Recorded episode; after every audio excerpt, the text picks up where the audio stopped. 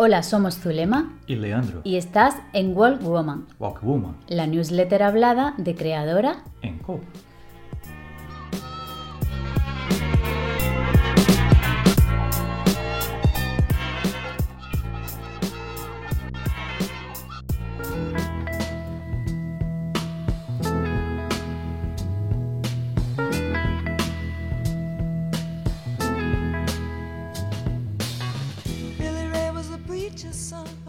Confirmamos que el año se termina y si ha sido un fiasco no ha sido por culpa del algoritmo de Instagram, ni de la guerra, ni de la inflación. Confirmamos. Si no sabes de qué hablo, ve a escuchar la newsletter hablada anterior. Te dejo el link en las notas de este episodio. Hoy vamos a hablar de las expectativas. ¿Y por qué quiero hablar de estas? Porque últimamente veo mucho contenido sobre este tema y veo que se está poniendo de moda, concretamente sobre las expectativas que nuestros clientes, sí, los tuyos y los míos, tienen al contratar tus servicios o productos y más concretamente sobre cómo no se suelen ajustar con la realidad. Esto no es porque tus servicios o productos no estén a la altura, tiene más bien que ver con la idealización que hacen ellos, tus clientes, de estos. No eres tú, son ellos. Y ahora lo vamos a ver. Este sería el momento justo en el que entraría Leandro con alguna broma, pero no, él no está aquí. Nunca os he contado que Leandro es brasileño. Sí, sí, esto sé que sí ya lo he contado. Lo que no os he contado es que él se va dos meses al año a su país. Normalmente suele pasar allí la Navidad. Esos días le gusta estar con su familia mm, de sangre, digamos. Yo voy algunos años con él y otros no como este. Es decir, que casi todos los años, durante dos meses y pico, tenemos una relación a distancia. Venga, vale, Hoy vamos a contar un poco de salseo por aquí. Nosotros, mm, bueno, yo soy española, soy de Sevilla, aunque he vivido en Madrid muchísimos años. Y Leandro, bueno, pues ya sabéis que es brasileño y nos conocimos en Madrid. Él en aquel entonces trabajaba en la misma agencia de publicidad que mi mejor amigo y compañero de piso y nos conocimos en una fiesta en mi casa. Mm, lo que más me gustó de Leandro es que me habló de budismo entre aquel amasijo de alcohol y musicote. y eso me pareció cuanto menos diferente e interesante y la verdad es que así es Leandro. Cuando llevábamos juntos poco más de un año, él tuvo que volver a Brasil por temas de trabajo. Estuvimos separados. Quien dice separado está hablando de tener una relación a distancia. Tú también la has vivido. Es algo bastante duro, la verdad. En aquel entonces yo creo que no tenía ni 30 años. Él iba, yo venía, eh, pero bueno, la verdad es que nos veíamos poco. Brasil no es que esté precisamente cerca, los bellotes no es que sean precisamente baratos y además en aquel entonces ni yo ni él eh, éramos emprendedores y teníamos esa cierta libertad. Ambos trabajábamos por cuenta ajena y aunque por ejemplo a mí en mi agencia siempre me regalaban eh, días de vacaciones para que pudiera estar más tiempo allí con él, la verdad es que fue duro.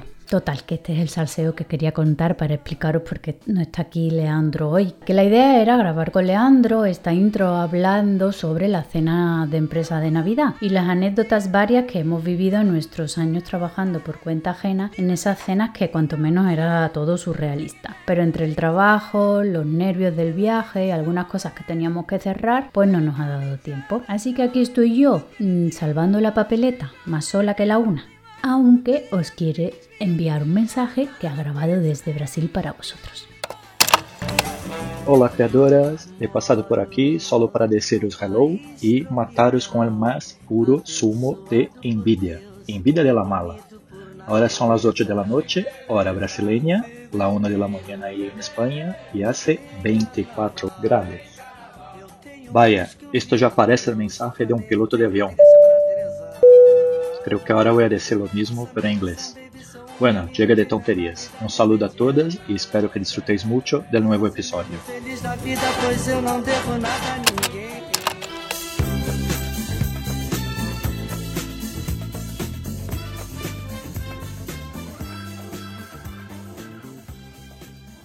Esta semana me salió un anuncio en Instagram de una chica que hablaba de que los emprendedores no tienen que crear contenido y perder, voy a entrecomillar ese perder, el tiempo haciendo eso. Defendía esta hipótesis diciendo que siempre han existido los negocios y que hace 20 años que no existían las redes sociales, estos negocios funcionaban bien sin ellas. Según ella, lo que había que hacer era dar a tu cliente un buen servicio que superara sus expectativas y este producto o servicio genial que tú tenías haría que los clientes quedasen totalmente encantados y tachán llegaría al éxito porque ellos te iban a recomendar. Vamos, lo que yo llamo un plan sin fisuras.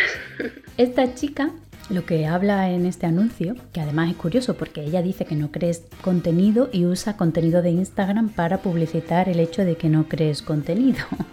Algo que me parece sin ningún sentido. Pero bueno, sigo. Lo que esta chica eh, comentaba no es otra cosa que lo que en marketing se llama el boca oreja de toda la vida y fidelizar a tu cliente una estrategia, unas estrategias muy antiguas y que evidentemente siguen funcionando hoy día.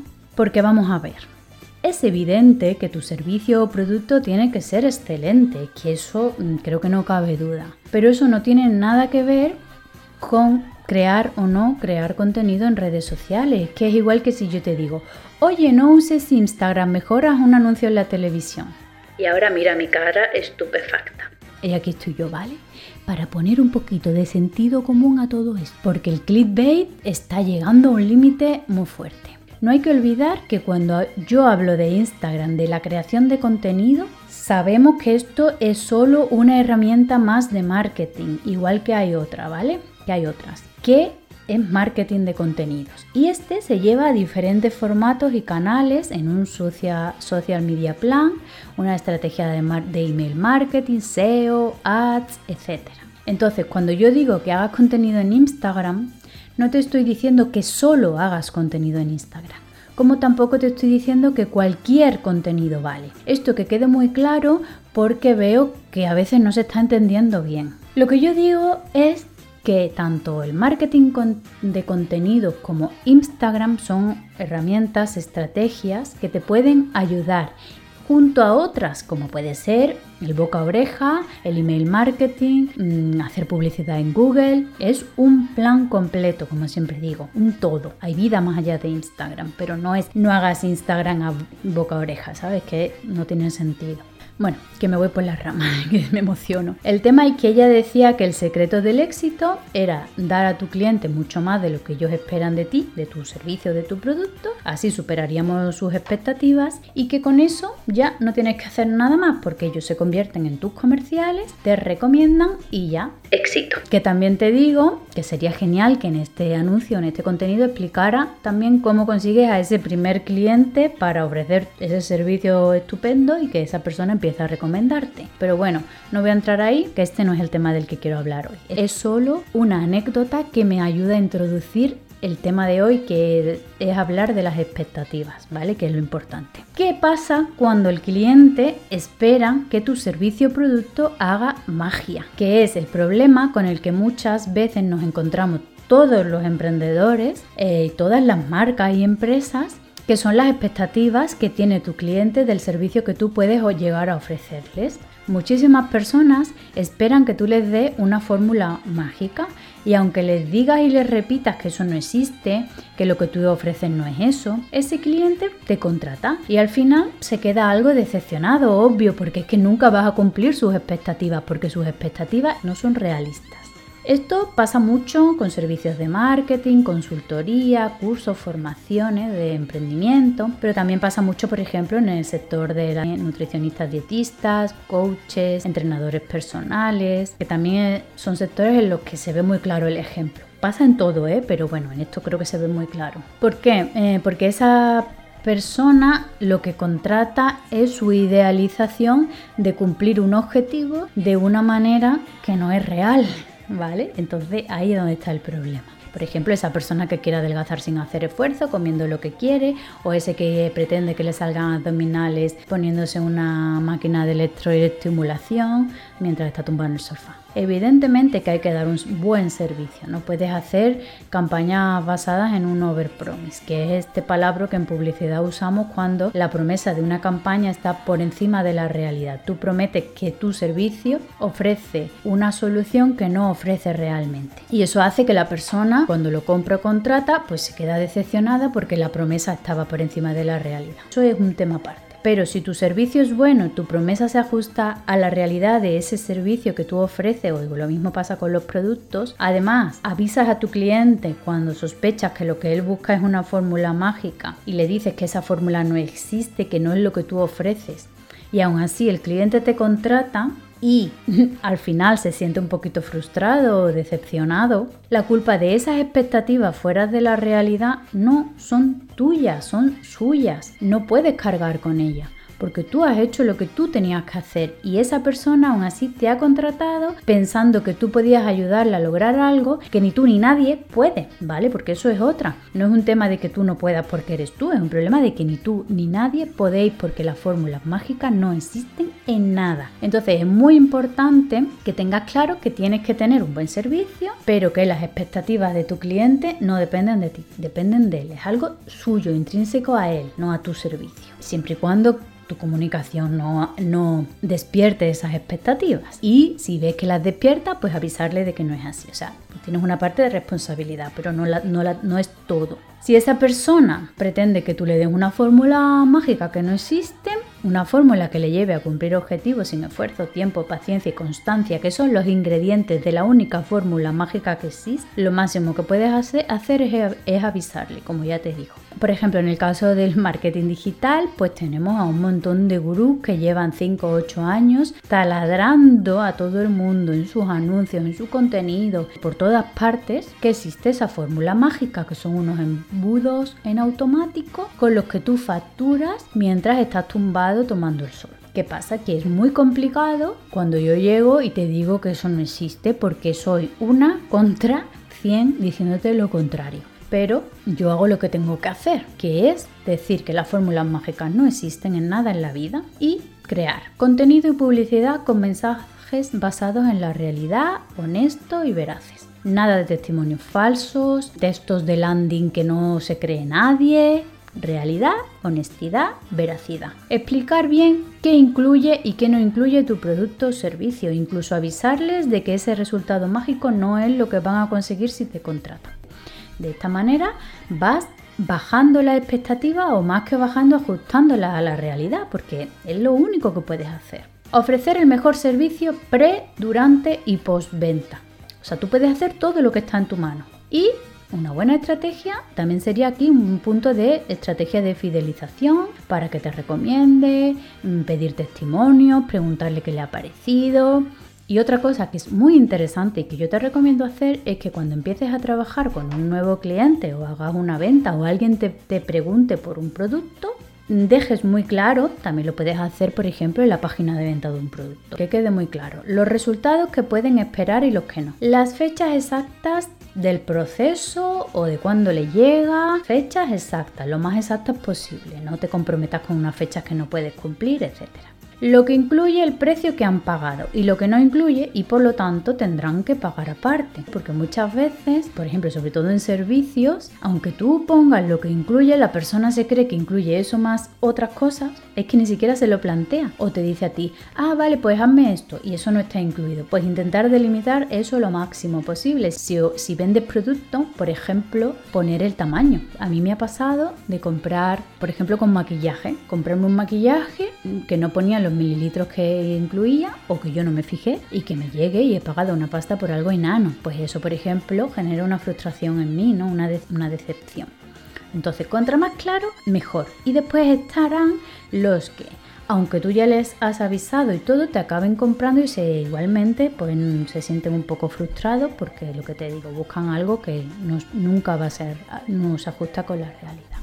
¿Por qué? Porque ellos se forman su propia realidad, no solamente de tu servicio o producto, sino también de ti como persona. Al final, si por ejemplo tú haces comunicación, con esa comunicación generas una idealización de tu figura, ¿vale? Esto también pasa. eh, y se generan, su se forman su propia realidad, ¿vale? Con sus expectativas de tiempo, dinero y espacio. Y cuando ven que no se cumple, se frustran. Y en lugar del efecto wow, que del que tanto se, se habla, se produce el efecto gong gong gong gong. Un efecto que tenemos que intentar evitar, ¿vale? Entonces, bueno, haremos lo que esté en nuestra mano.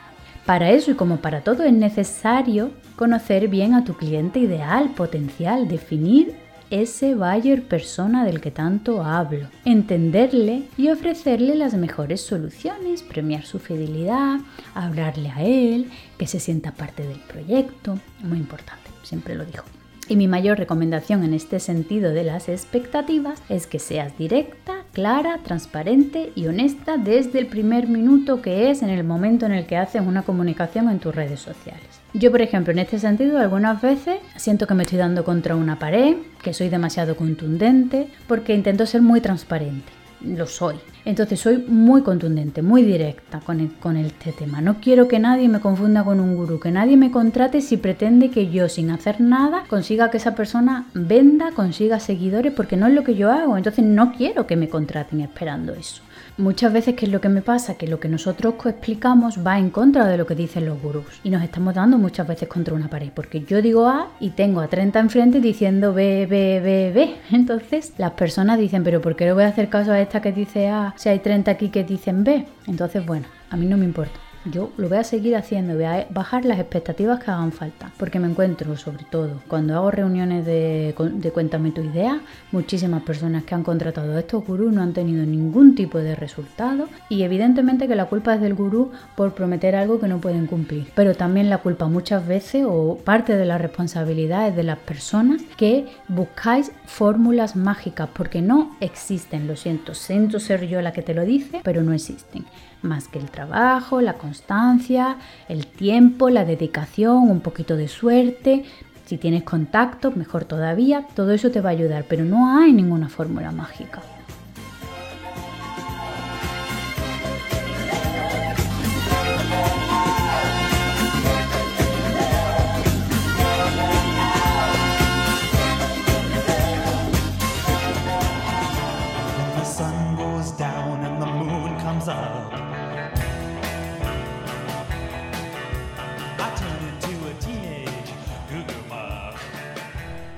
¿En cuál es la buena de esta semana? Yo, Zulema, os voy a hablar de una serie que me ha encantado. Y aunque es verdad que podría ser mejor, seguro que sí, está muy bien. Eh, bueno, la serie miércoles de miércoles de miércoles Adams y está basada en bueno, los días a día del día a día de miércoles en su colegio eh, para bichos raros como es ella y su familia. Miércoles me encanta el carácter que tiene. Esta serie es verdad que mm, podría ser más guay en cuanto al carácter de miércoles, más parecida a la miércoles de las películas originales de 1991 y 1992, donde ella es que no se inmuta, parece que no tiene corazón, como ella misma dice, corazón negro.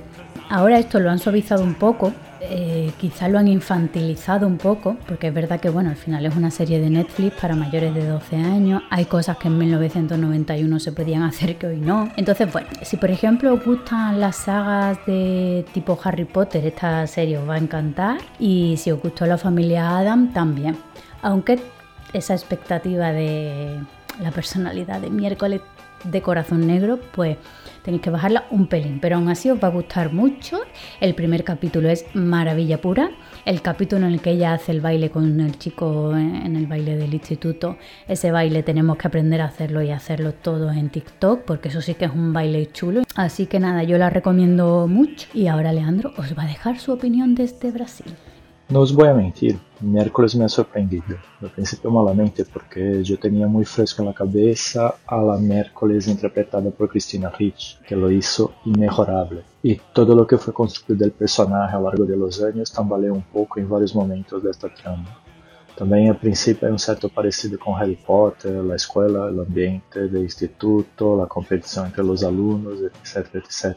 Pero depois, quando já superei meu fandom purista e me entreguei a la série, a verdade é que la disfrutei bastante. es adolescente, pero tiene unos puntos muy guays y además tiene una escena icónica que creo que ya sabéis cuál es porque ya todos los están viendo los TikToks de la vida, pero es realmente muy molona, merece el play y quizás hasta un maratón.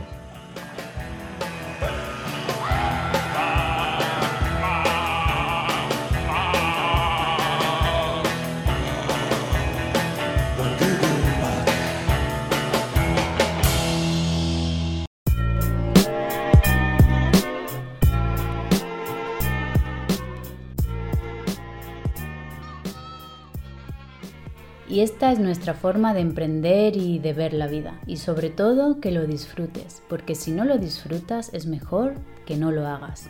Nos escuchamos dentro de dos semanas y recuerda, crea, emprende. En Don't Panic. Adiós.